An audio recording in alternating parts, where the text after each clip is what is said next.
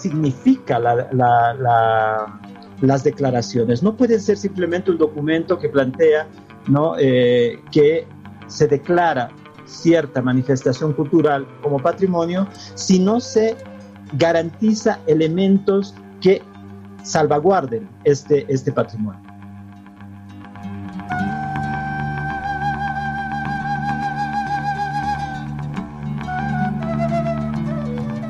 Muy buenas, te doy la bienvenida a Encuentros Saberes, un podcast producido por el colectivo Pachacamani. Aquí encontrarás grabaciones de conferencias, simposios, conversatorios, charlas académicas y mucho más. Así, cada evento se conforma en un espacio de encuentro de saberes que generan cuestionamientos, aprendizajes y reflexiones que nos deben llevar a la acción. Este es el episodio número 3 mi nombre es Richard Mújica y esto es un podcast, un audio que te puede acompañar donde y cuando tú quieras y cuantas veces lo prefieras. Te invito a que te suscribas para estar atento a los nuevos episodios. Te recuerdo que esta es la tercera sesión del conversatorio El Poder de la Morenada, Cultura, Educación y Salvaguardia. Este evento fue realizado en la ciudad de La Paz el día 8 de septiembre del 2020 la idea para realizar el evento la dio David Aruquipa y nosotros como Pachacamani coadyuvamos en la moderación y la transmisión del evento a partir de nuestra página de Facebook arroba Pachacamani Web. La ponencia de David Aruquipa titula La importancia de la salvaguardia y gestión del patrimonio cultural inmaterial, reflexiones desde la danza de la morenada. Esta ponencia aborda los siguientes aspectos. La importancia de la gestión desde el territorio, desde la comunidad y el diálogo permanente. La morenada como una conjunción de elementos y aspectos múltiples, tanto políticos, estéticos, musicales, sociales, económicos, etc.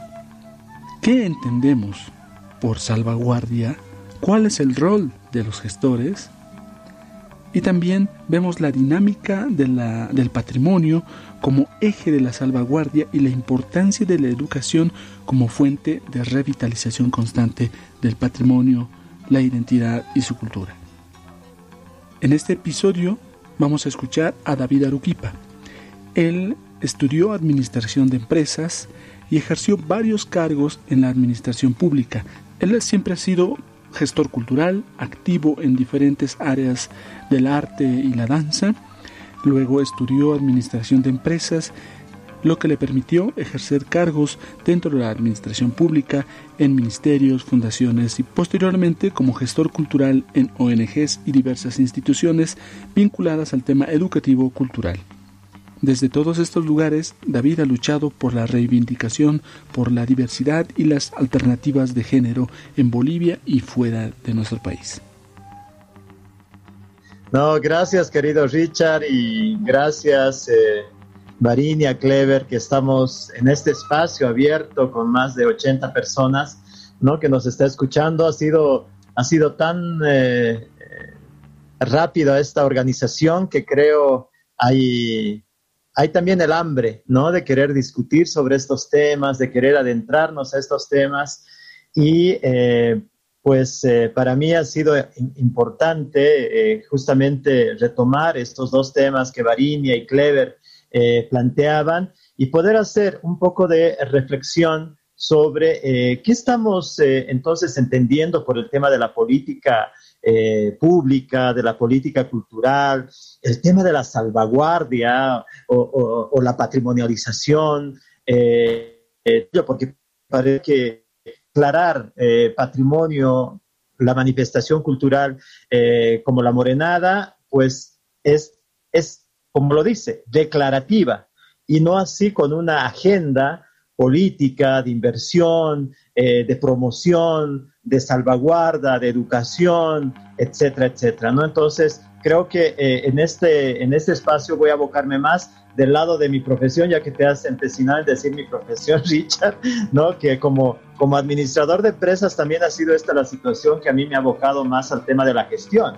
¿no? Porque eh, si bien ya por mi causa, mi vida misma, eh, la disidencia sexual que he manifestado de muy joven, ha hecho que eh, pues la, la, fiesta, la danza sea el espacio político de visibilidad y también de contestación, ¿no? Entonces, ello acompaña a, a mi, mi, visionar cuando eh, entró a la, la carrera de, de, administración de empresas, que en algún momento, esas épocas que yo estudiaba, pues era eh, para trabajar en el banco, trabajar en una empresa como Coca-Cola, que todos se disputaban los cargos ahí, pero yo digo no, eh, más bien me salva la ley de participación popular cuando eh, ya se genera un proceso de gestión participativa donde el, el, la convocatoria a las comunidades indígenas, a, las, a, a, los barrios, a los municipios, pues tenían que ser el reflejo justamente estos planes de la vida comunitaria en sí. Entonces, por ello, para mí la gestión ha sido tan importante. ¿Por qué? Porque eh, yo creo en una gestión desde el territorio, desde el espacio, desde la comunidad misma, desde el diálogo, ¿no? porque eh, es, es, así como se logra eh, transformar eh, también ¿no? la vida cultural y por ello también creo que ha sido esta la carrera que me ha acompañado mi vida, ¿no? de mi vida de, de, de, revolución, si quieren, desde la sexualidad a mi vida también de gestión, ¿no? Eh, ya académica y, por ello hago esta introducción porque voy a abocar estos, eh, varios de estos puntos en lo que voy a eh, ir comentando.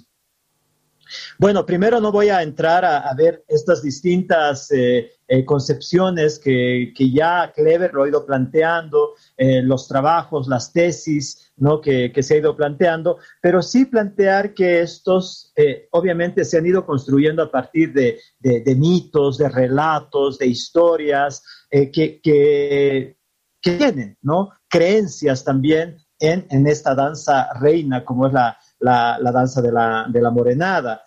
Pero en ello también creo que está, está muy claro el tema de, eh, de, la, de, los significados y sentidos que tiene la, morenada eh, en sí. ¿no? Como decía eh, Barinia, el traje de la morenada tiene alma. ¿no?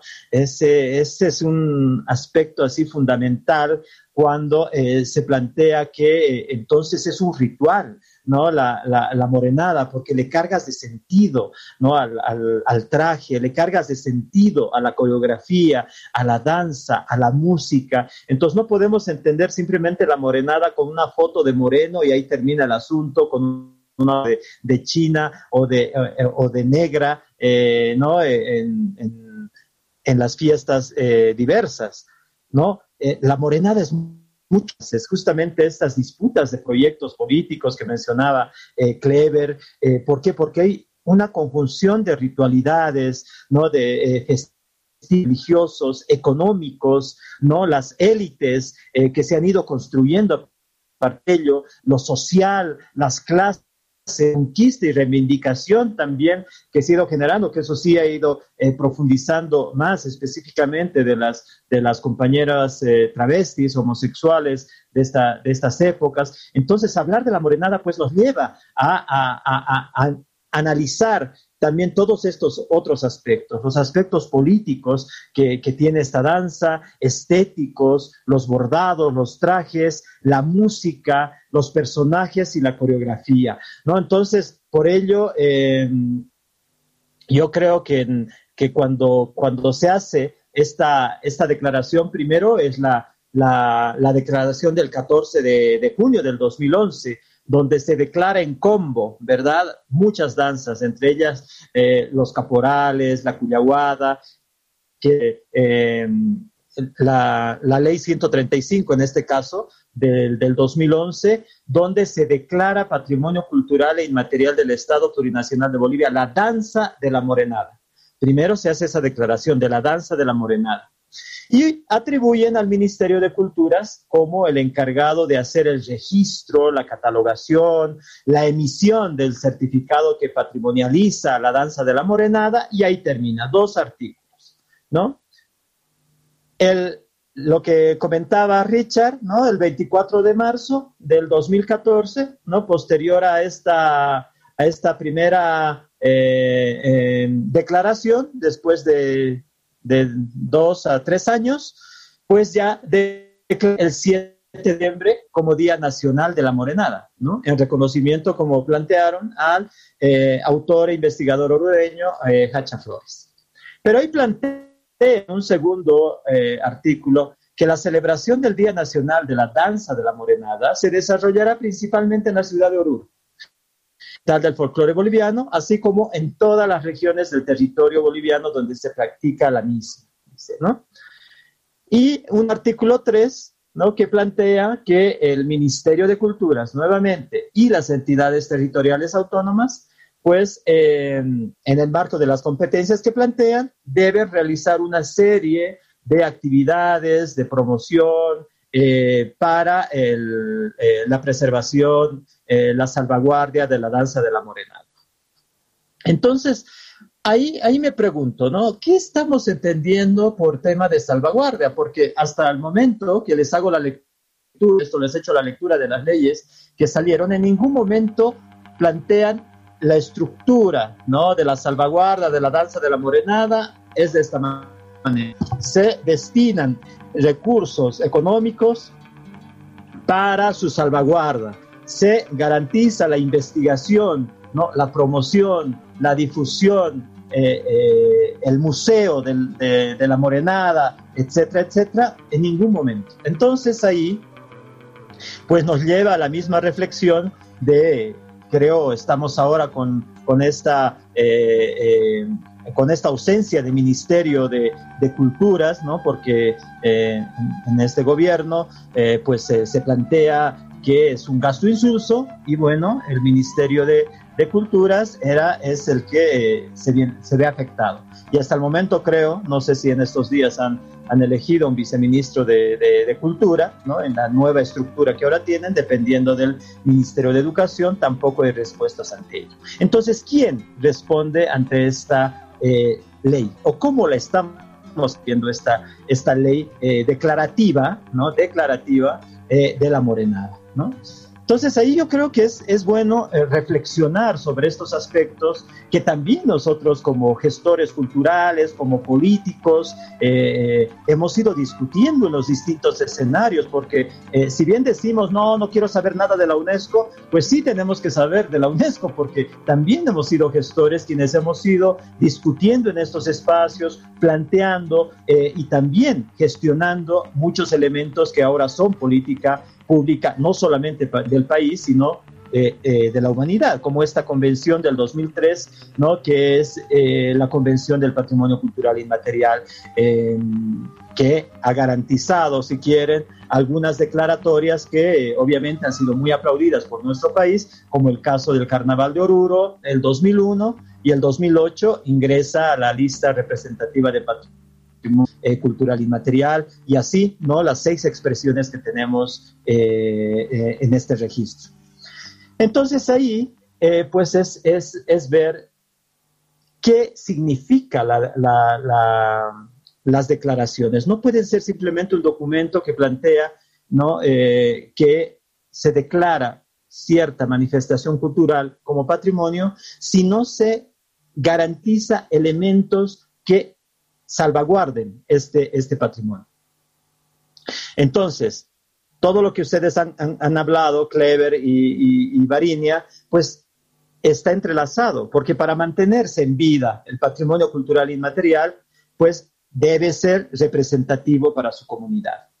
Debe recrearse continuamente y transmitirse de generación en generación. Eso lo, plante, eso lo planteamos. Entonces, Obviamente puede correr el riesgo de que algunos elementos se ¿no? O eh, mueran eh, eh, si no hay estas políticas de, salvaguarda. Por, también ahí entra este, este planteamiento de que la cultura es viva y se va revitalizando constantemente, se va dinamizando constantemente, por ende no, no significa eso fijar o fosilizar el patrimonio eh, en una forma pura, esencialista o primigenia, como se ha ido planteando también en distintas eh, intervenciones y charlas, ¿no? Por eso traigo acotación. Creo que hay que discutir sobre este tema de la esencia ¿no? que, han ido planteando en otras charlas, no, el, el, patrimonio cultural, las danzas, eh, los trajes, pues son esenciales, son, eh, em, deben conservarse como tal, no pueden eh, cambiarse, transformarse, etc. Entonces, esta situación nos plantea también a ver cómo estamos entendiendo, conociendo el, patrimonio cultural eh, eh, inmaterial. En este caso estamos hablando eh, de la morenada, ¿no? Entonces, salvaguarda, ¿no? Como se ha ido planteando, engloba todos estos, elementos, ¿no? De medidas eh, para garantizar esta viabilidad del patrimonio cultural y la identificación del patrimonio, lo que planteaban. ¿Dónde está, pues, dónde se practica esta danza? En Huaki, en Taraco, eh, en Sillota, como es la tesis de, Oruro, ¿no? De, del tema de, las haciendas jesuíticas de, Sillota, donde ahí se genera el, relato dramático de Pisa Pisa, ¿no? Donde eh, la, negra María Antonieta, que es eh, que tal vez es uno de los, de los íconos que ha peleado también con la China morena, ¿no? De, tener su la China morena y no ser una extensión únicamente de, de, la, de, la, de la, negra como personaje nuevo, pues eh, eh, plantea esa figura, ¿no?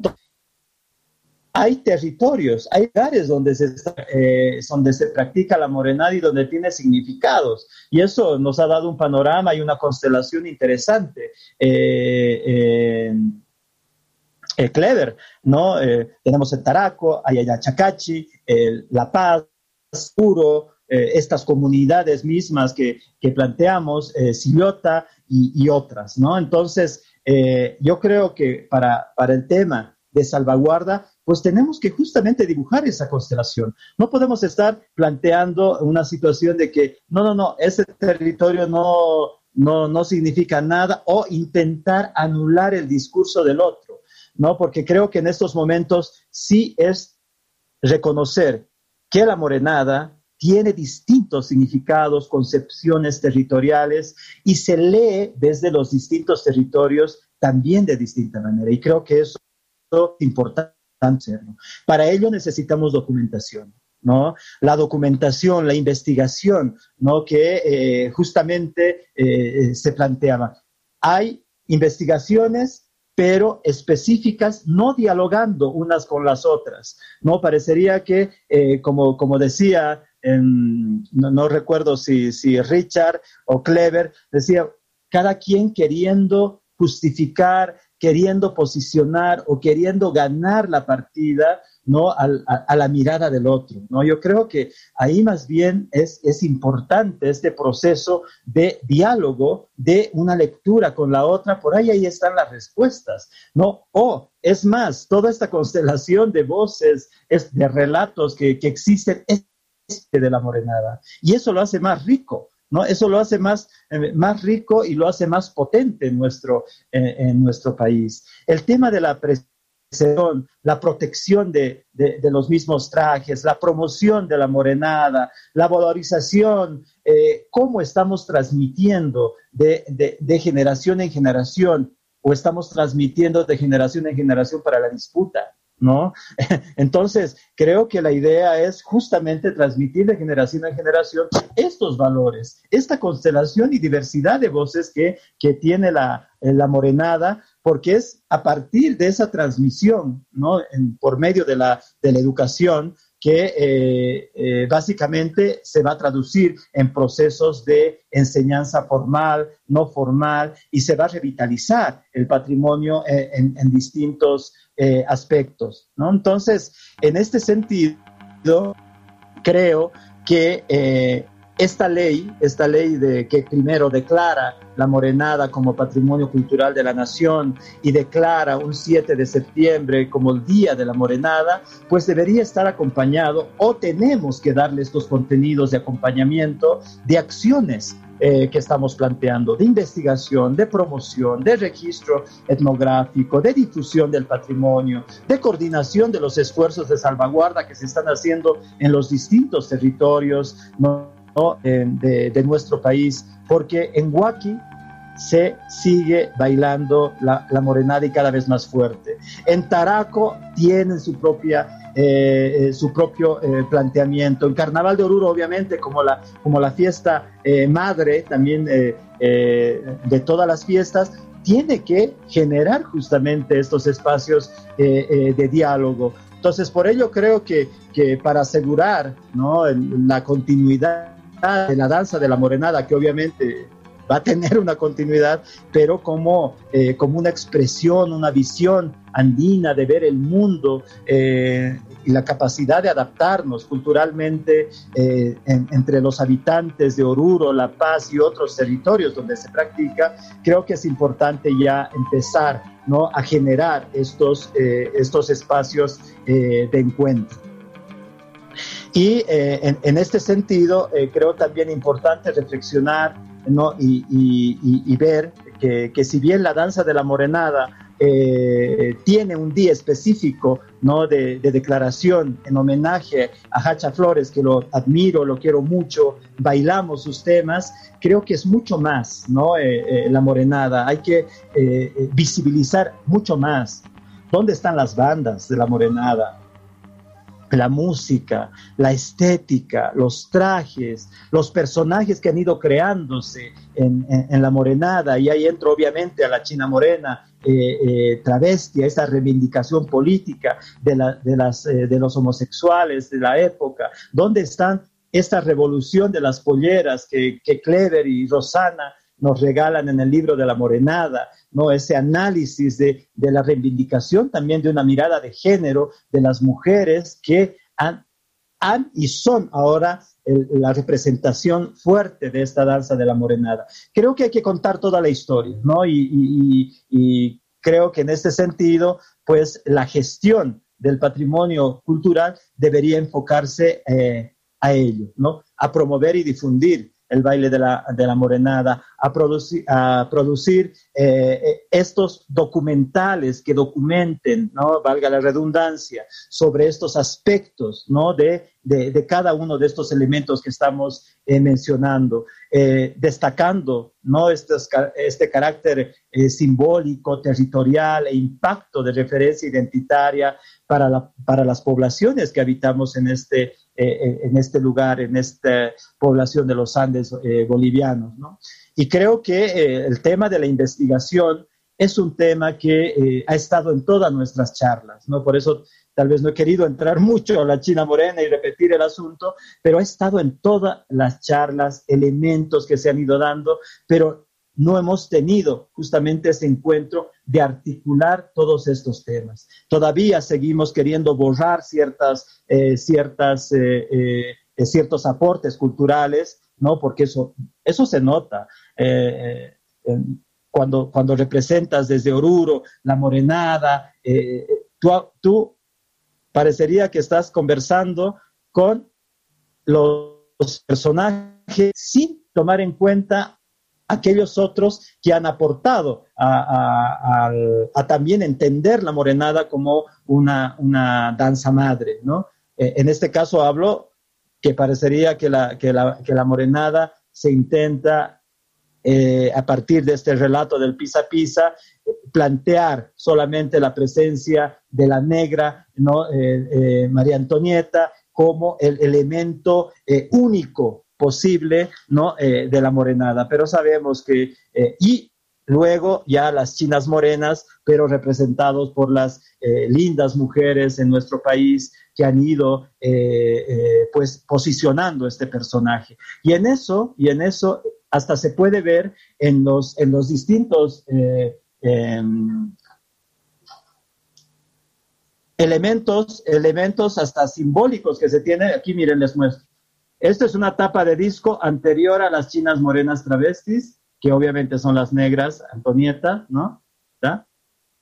Y luego, y todas las tapas de, de, de esas épocas son morenos, morenos, morenos y negra Antonieta. Y vuelve a aparecer cuando ya la China morena son las mujeres, pero con la estética travesti. En todas, en todas. Así tengo como unas, como unas veintenas de, de, discos donde justamente, ¿no? y parecería que está que simbólicamente se ha borrado, no, son muchos más, eh, obviamente en otro momento les voy, a, les voy a ir mostrando porque sí creo que es interesante hacer este, este análisis, parecería que hay, que es como un eslabón perdido eh, la, la, China travesti, que no se contaba la historia hasta que se ha eh, planteado este, este estudio, que gracias compañeros también que están aquí, Barini y Clever, que los quiero muchísimo por ello, que me han impulsado para que podamos eh, profundizar este, este análisis. Entonces, creo que eh, en este sentido hay mucho que escribir, hay mucho que, que plantear en los, en los, planes de salvaguarda y creo que eh, son momentos como este para poder empezar a articular estos, estos discursos y bueno, y no enojarnos, no, no molestarnos por, por la, la reflexión crítica que podamos tener, sino más bien empezar a abrir, ¿no? Y pensar en esta danza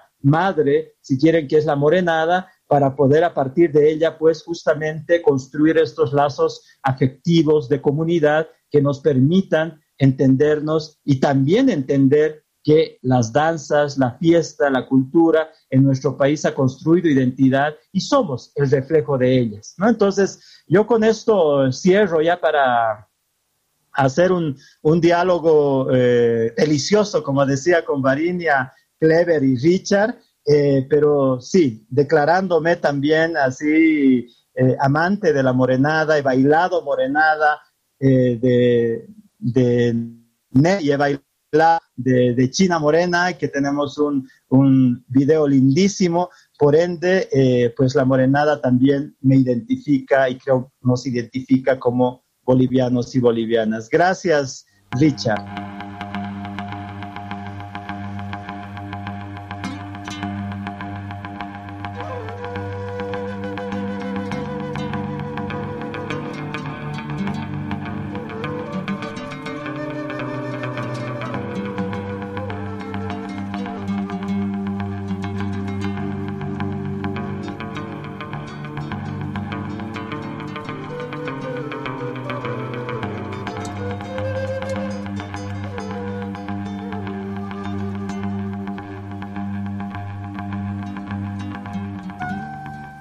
Gracias por llegar hasta aquí, por tus comentarios, por ayudarnos a difundir este nuevo episodio.